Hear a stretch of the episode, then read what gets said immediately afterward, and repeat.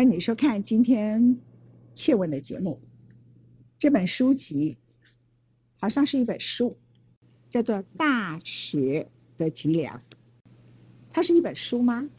它讲的是一个事件，是台湾大学校长管中闵在被遴选的过程受到阻碍的过程，以及遴选委员会的人怎么去坚持校园自主的过程，然后最后。才当上校长的过程，他讲的是一个事件吗？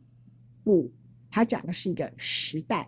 什么时代呢？一个倒退的时代。什么东西倒退？就是民主和自由倒退的时代。我们在场两位来宾，第一位是杨度，嗯，第二位是袁孝维，是夏维参与了那一次整个大学自主的运动，这是他人生，他以前都是在管鸟的，因为他是森林系的。他第一次管起人，而且管起校园自主。杨度，他和我同年，我们两个人从当时大学一毕业的时候，就是反对威权体制国民党，争取民主自由的人。党外时代，党外时期，他办的呢就是关心弱小一般民众。他在《春风》杂志之后，他就进了《中国时报》副刊，然后当然他。比我幸运，他虽然跟政治沾上边，没有人认为他跟政治有关，这很不公平啊！我觉得他叫作家，为什么你是作家？很多人老觉得我从政过，这 is so unfair，因为从政在台湾好像是一个很肮脏的名称哎。嗯，你知道我我会参与到时报，是因为我的得到时报的叙事师奖，这个是我跟管中敏当然不认识，但是我们两个前后届得到时报的叙事师奖，就基本上还是诗人。你你是很不服气吗？为什么眼中有愤怒？对，因为我也，你觉得我的文字很烂吗？没有啊，我只是觉得很可爱。我因为我觉得以前你也是文艺女青年呢。对，为什么大家都不觉得我是这样的人呢？而且没有你以前文笔多好。我现在文笔很差吗？那有没有？我现在讲话有，这就是老朋友，你知道吗？对，就是讲不出一句正经话。老朋友啊，然后虽然我不该提这个话题，可是我要。告诉观众朋友，杨度写《大学的脊梁》这本书的时候，是他人生最痛苦的时期。他的女儿突然骤逝，所以他本来想放弃写这本书，他只写了一个提纲，因为管仲明自己会写东西，自己去写就好了。可是这本书籍的完成不能是管仲明一个人自己去写回忆录，他必须访问很多人。而管仲明他会写诗，叫管爷儿们，可以管很多事儿，偏偏不会访问。所以他也不是一个记者出身的人，而杨度也曾经受过报社的训练，所以最后呢，杨度放下他人生最大最大的悲伤，他的女儿在莫名的状况里头，三十六岁的女孩就突然走了，然后杨度就头发全白，非常沮丧。我想他的哭泣暗夜里头不知道是多久，但是他决定跟他年轻的。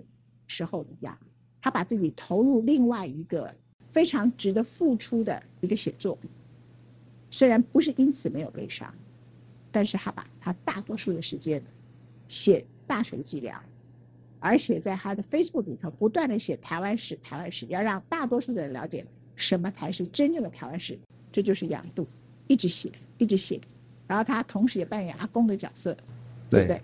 带着孙子，带着孙子，然后同时又要写。台湾史的角色，希望台湾史不是被扭曲的，然后有些人的名字该被记下来啊。对。然后接着他又在写我们的当代史，又写完这个大学的脊梁。这其实是历史的一部分啊。所以你你同意我刚才前面的 opening 吗？对，完全同意。这不只是一本书，这不只是一个事件，这是一个时代。什么时代？叫做倒退的时代。什么倒退？民主自由的倒退。为什么呢？因为我们以前的大学校长就是官派。为什么改成遴选？就是因为我们希望大学自主，然后遴选就会有遴选办法。法律的常识就是你有意见，应该在办法提出来之前有意见，然后办法提出来之后就会有遴选委员。法律的基本常识就是你对遴选委员他不够 qualify 有问题，他的身份有什么争议，你就应该提出来。结果他是在遴选办法出来，遴选委员出来。然后呢，各不同背景的人都出来竞选。悲哀的是，这个背景居然牵涉到政党。其实大学自主里头，应该是要政治在大学外面，每个人可以有他的政治立场，对，思想的立场，左派、右派，这个派那个派，然后呢，或者是我倾向什么东西，我投票是谁。可是进入校园，你做一个校长，你就要把这个丢开。结果政治斗争会在台湾大学上面，台湾最大的、最重要的一所大学上。这代表什么？这是一个非常象征性的东西，就是我们即使最高阶的知识分子当到台湾大学的所有的教授这一群人，然后在过程中间他们的发言，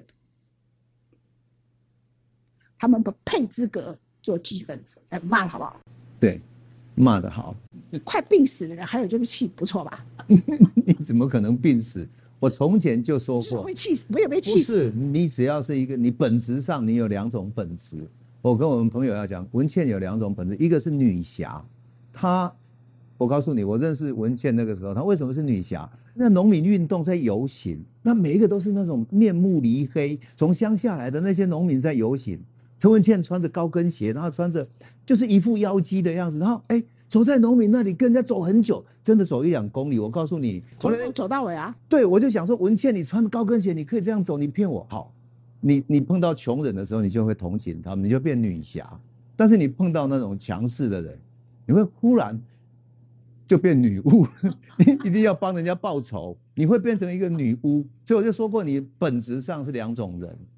但是我觉得你只要。看到这个大学这个事件，你的女 女侠就出来了，所以你有这个气是正常的，没有问题。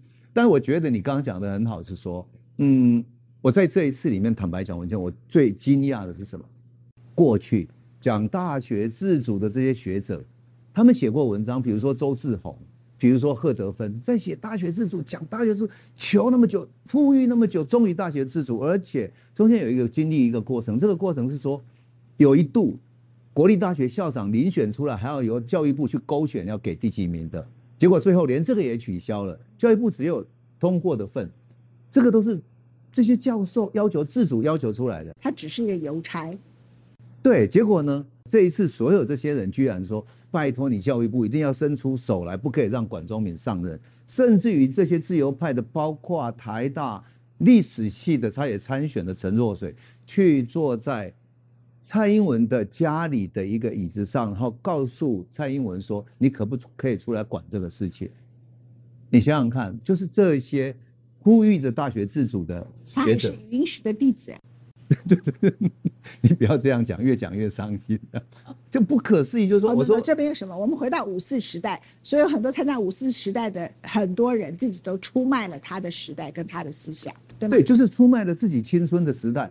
你如果面对着过去的你自己，你说得出话来吗？对不对？跑去总统家里头，对，陈若水，你自己还是候选人，还是候选人，那你要总统来干预这件事情，他甚至于陈若水以陈若水，他第一阶段都没有过。第一阶段就没有过了，他不是说还有第二阶段的一对一的选举吗？他连第一阶段都没有，所以我感觉到有点挫败的是说，你你刚刚讲的是民主倒退嘛？我觉得是有道理的，因为这些当年呼吁民主自由的人，如今如果选出管中明之后，他宁可把这个大学自主的权利交回给当权者，然后说，请你收回吧。所以我在书里面写四个字嘛，叫做甘愿为奴嘛。他重新为奴，他也甘愿。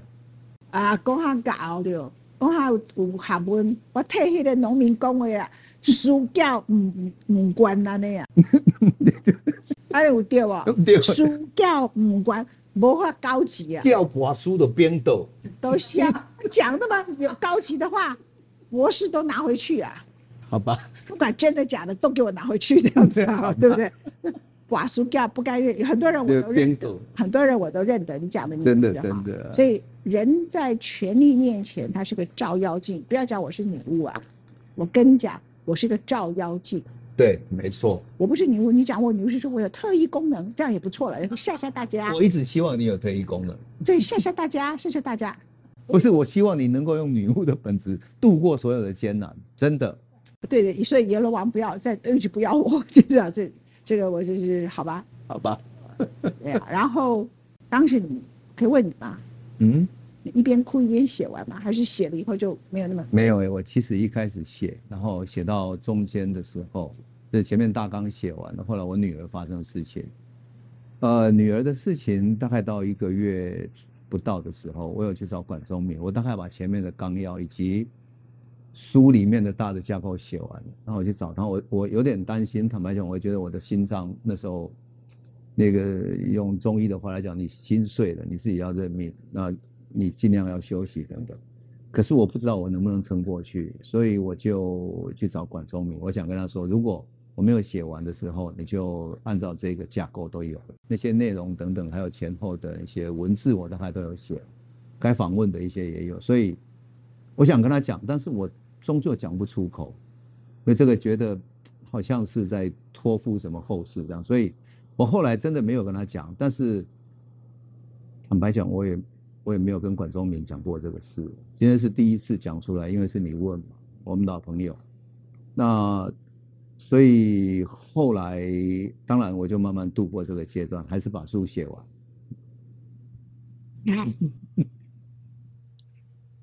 然后他就跟我说他要来看我，要来看我，然后就一直在写这本书。我到今天才见到他，这还是要开始骂你的。骂两下。就这这这样，我们人生必须这样过，因为我们只要经过很多人活越老啊，就要经历很多嗯艰苦的事。对啊，就如何跨越是每个人需要面对的啊。呃，比如说杨照跟我的交情，当时我要出《晚安我的生日》的时候，时报出版社就问我说。我要不要找杨度一起，然后请杨度来主持？你拒绝了我吗？没有吧？你有拒绝？我这么坏啊？对不起。好，我告诉你，你为什么拒绝？你讲的话好不好？好。我真的不能主持你那个记者会。我如果主持你那个记者会，我今天我跟你讲，我会一直哭，一直哭，我没有办法讲话，我就会想起我女儿的事情，然后想到你的生命，我没有办法主持《晚安我的生命》这本书的记者会。想起来了。对，我问一下校委，因为事情的过程你大概了解很多细节。是的，我很想帮很多观众朋友问一件事情：开始出现反对的声音是在管中明已经被选遴选委员选上了之后，还是之前？之后。好，所以之前都没有杂音，没有。好，也没有人说他曾经担任过。跟遴选委员之一有所谓校友代表三个人，其中一个叫蔡明星，富邦的独立董事，从来没有人挑选这个挑这个问题出来 challenge 过，对不对？没有，而且其实那是一个公开的资讯，头版头条，大家知道那个呃管中敏是台湾大哥大的独董，因为其实是在一个报纸上有登出来过，其实张善政很多人都站在上面，就自由时报的头头版头条。当时是为了希望他选不上，是吧？不是不是，那是在更早之前，连管中敏要来参选这个校长都没有发生的时候。所以说这个事件，其实，在我们遴选委员里面，有部分人知道，有部分人可能不知道。但是这个其实不是秘密。OK，那重点是从来没有人提过这件事情，从来不是一个 issue，反而是 issue 的是我们在里面有人是中研院院长，有人是中研院副院长，是有遴选委员跟候选人的关系。哦，所以那时候台大的校长有一个人是中研院的副院长，但是遴选委员里头有中研院的院长，而且这个副院长是他挑选的，所以大家就会认为你该不该利益回避，对不对？反而是有这个议题跑出来，然后最后他有回避吗？没有，因为我们如果按照法规上面来讲，并没有这一条，我们只有讲说三等亲不行，夫妻不行，但是并没有这一条，所以我们依法上面我们不能够让。这个林伟，呃，卸任，那但是每一个人心中事实上都觉得这样子的关系其实是不妥当的。事实上，认识蔡明星的很多人，我在这不好意思讲，其实很多人都知道他的政治光谱是亲绿的，对不对？他们说他哥哥蔡明忠跟蓝军关系比较好，其实也没有，他跟阿扁关系也很好。然后呢，可能兄弟两个扮演不同的角色，我把他说穿了，也很可能是弟弟就真的。比较喜欢民主进步党，他应该不是喜欢管中民吧？而且台湾大哥大或是富邦这种独立董事这种东西很多，其实是他们是完全很可能是就有些是政府，有些是台北市政府派的。如果是富富邦，那如果是台湾大大的，可能纯粹就是他看管爷的专业背景嘛？是的，对不对？是不是？是的。所以我觉得其实蔡明星也非常倒霉，说真话。呃，因为他在整个过程中间就是依法行事，然后到最后，其实我知道的是，政府也有用一些方式叫他不要投管中闵。嗯，那然后最终的结果是，他也受到了一些警告跟惩罚。据我所知，其实在当时他想要瓦解，就是事情发生之后，想要瓦解这个遴选委员会，因为那是最好的方式嘛，一瓦解，我们的选举就无效。蔡明星就说我辞职，对不对？他们其实希望蔡明星辞职，但是我觉得我也很敬佩我们这位学长，他其实就坚持在里面，他坚持的是一个理念。后来他也跟我分享。他说他是一个基督徒。他说我们只有把这件事情交托给神。他说因为在人没有办法做得到，那但是他坚持他不能够退位，因为一退位就是输了。我觉得他太善良了。他说我们是人，我只有把这件事情交托给老天来公平的对待人，因为我们是要跟一堆鬼。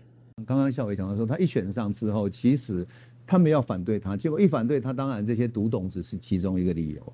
但是我觉得，我后来在整理书的时候啊，整个比较看清楚他的整个步骤。第一个步骤是要把管中敏打倒，第一个就是他的声望达到，让他自己挫败，所以对他展开各种人身污蔑、人身攻击、各种污蔑泼脏水，从报纸到电视台到谈话节目，乃至于各种媒体等等啊，就是要把他攻倒。我看到你整理了很多人跟名字，这里头有很多人是以前野百合的人，对，这是搞啥？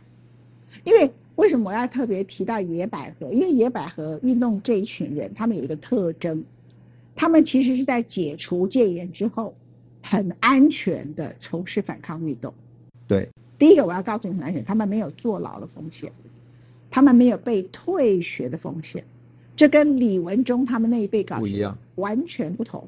跟我跟杨度在大学的时刻，我们要去坐牢，或者是你要被整的很厉害，像我是不断的要失业，是完全不同。所以我就觉得说，你这本书里头，它是什么讽刺小说吗？啊，它是讽刺小说还是真实事件？全部是真实事件。如果你仔细看，会变成恐怖小说。就不是，你就觉得人性的恐怖小说，你怎么可能对自己的青春这样背叛？那我讲恐怖小说是说哈，是说你看他第一次要对付管中敏，真的是差点把他弄死。因为管中敏那个时候会得到一种一种类似于近乎一种忧郁症的感觉，就是说他如果晚上躺下去的时候会会有一种自闷感，因为太多的压迫让他不知道明天早上醒过来看到的讯息是什么，新的脏水，新的攻击，所以。你知道他晚上躺下去会喘气，喘不过气，他突然坐起来，然后坐起来之后就再也睡不着。有几个月的时间，文倩他都是只能够坐着这样睡觉，背后靠着那种呃棉被啦或者枕头这样斜靠着睡觉。学者太脆弱了，哇，就是脸皮不够厚。我什么狗屁？我不同情，不是我，我不是不同情管仲，我只是说管爷以前没有对抗过威权体制，所以在我眼中他太脆弱了。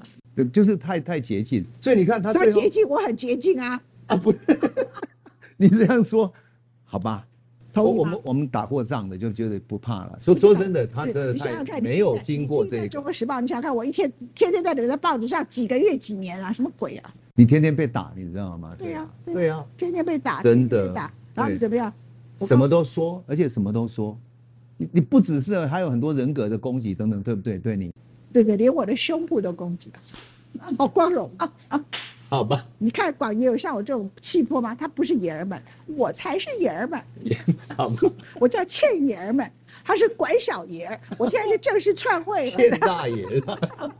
我道有没有女巫？女巫有没有出脱？有有有有有。我要开始我我讲这句话不是要批评管爷，我是要告诉他说，你人生不经过这件事情，你就不会长大。那你长大的时间太晚了。不过我要说，真的是哦，好恐怖哦！你像我们这些人哦，你要更讲说，我更是像小老鼠了。我没有在台面上，但是我们事实上都非常的害怕。我是担任发言人，但是已经开始有做这些攻击。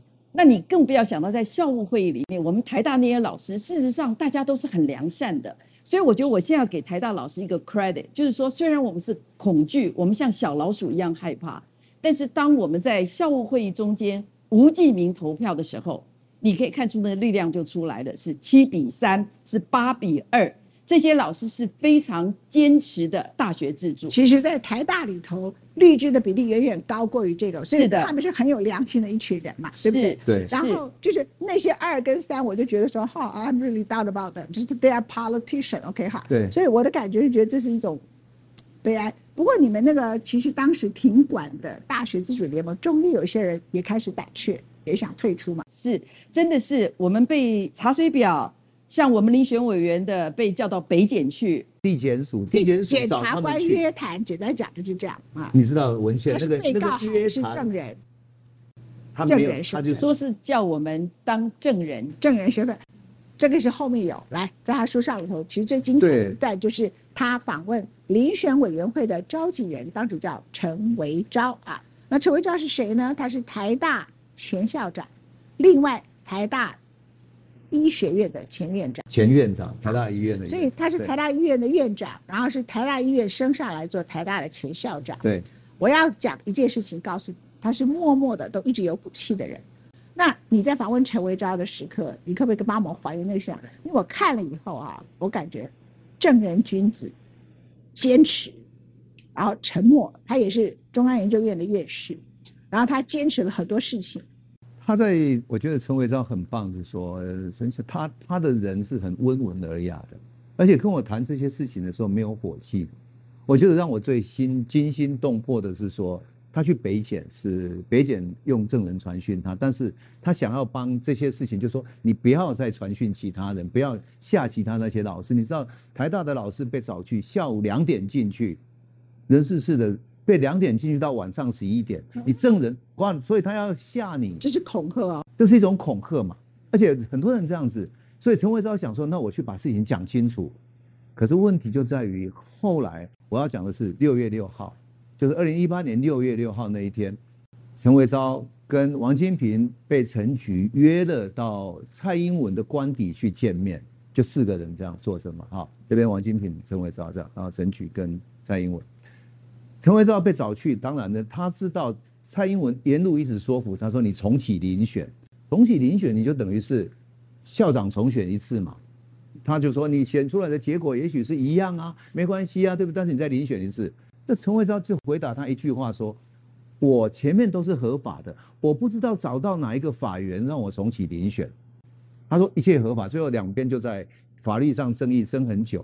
那后来当然蔡英文也没有能够争过这个合法。其实念法律系的人不遵守法律，念医学院的人他反而说法律很重要。对，更好玩的是说到后来呢，蔡英文就开始讲说啊，你未来的选举应该怎么样怎么样，但是到最后，陈维昭也没有说服蔡英文来放过这一关嘛。但是最好玩的是，最后陈维昭跟他说，那个北检约谈我们学校的遴选委员啊，还有一些老师学者的时候，他说他们都很害怕，你可不可以请他们不要这么做？因为你至少作为总统，你可以要求你的司法单位不要这么过头。蔡英文给他的回答是说，他们只是用证人传讯他，在前面的讨论里面，蔡英文都说这个权责是教育部什么什么。等到讲到这个事情，连北检用什么名目去传讯陈维昭，他都讲得出来。换言之，北检在干什么事情，他是握在手中的，他怎么会不知道呢？所以就是说这件事情，我后来在访问陈校长的时候，他讲的事情，这件事情他笑一笑，他说他连证人都知道了，他有什么事情没有掌握，对不对？所以我就说这整件事情里面，第一步是要把管中敏打倒，第二步把整个遴选委员会的第一首首席的召集人打倒，整个遴选委员会就垮了。然后陈维昭在受访的时候，他曾经跟我讲过说。有一个过去的同学，当然当然跟他不是那么熟，但是在海外很有名的，对于民进党很有影响力的人，海外的支持者，他居然跟他打电话劝他说：“你可不可以辞去遴选委员会召集人？那如果你辞掉的话，我去跟上面讲，他给你很高的位置。”陈维昭没有讲什么，他只是说：“啊，你这样说可以这样说，但是你叫我以后怎么做人？”我特别佩服是说，一个人在生命中面对的是自己要去做人，我常常在书里面写到的嘛，就是说“人”这一个字写的这么简单，但是他脊梁挺得直直的，是站立起来的，两脚张开，站立在天地之间的人。所以我就觉得，这就是我后来很佩服陈校长的原因。他遭遇到这些事情，可是他很温和的，没有讲一句去批判谁的话，那么坚韧的坚持着这些原则。可是你可以想见他的压力来得多大。但他他其实不太愿意去讲出跟别人有什么太相关的，嗯，我觉得他是一个谦谦君子啦，他只是把这整个跟这个事情相关的交代清楚。那我特别会讲这一段，是因为我在整理的过程中才发现，说第一个把管中敏打倒，第二个把陈维昭打倒，第三个把遴选委员会整个废掉改组，那么这整个校长的选举结果就推翻了嘛。如果在这个都不能推翻，那就是校学校校内的校务会议。校务会议说遴选委员会是不合法的，所以我们要把它推翻。那就是说，哎，你你一个校务会议可以推翻你的选举人团吗？他有没有后遗症呢？有。后来台大校长管仲明决定他退下来啊。那因为他如果再做一任，接下来他认为别人又会用他的年龄问题或什么东西，反正他决定退了。对。台大再一次的。要当选校长，连要当遴选委员、召集人，大家都开始推，后来就变成梁庚义啊，就是国务院的院长来做召集人啊，那校外的人来做召集。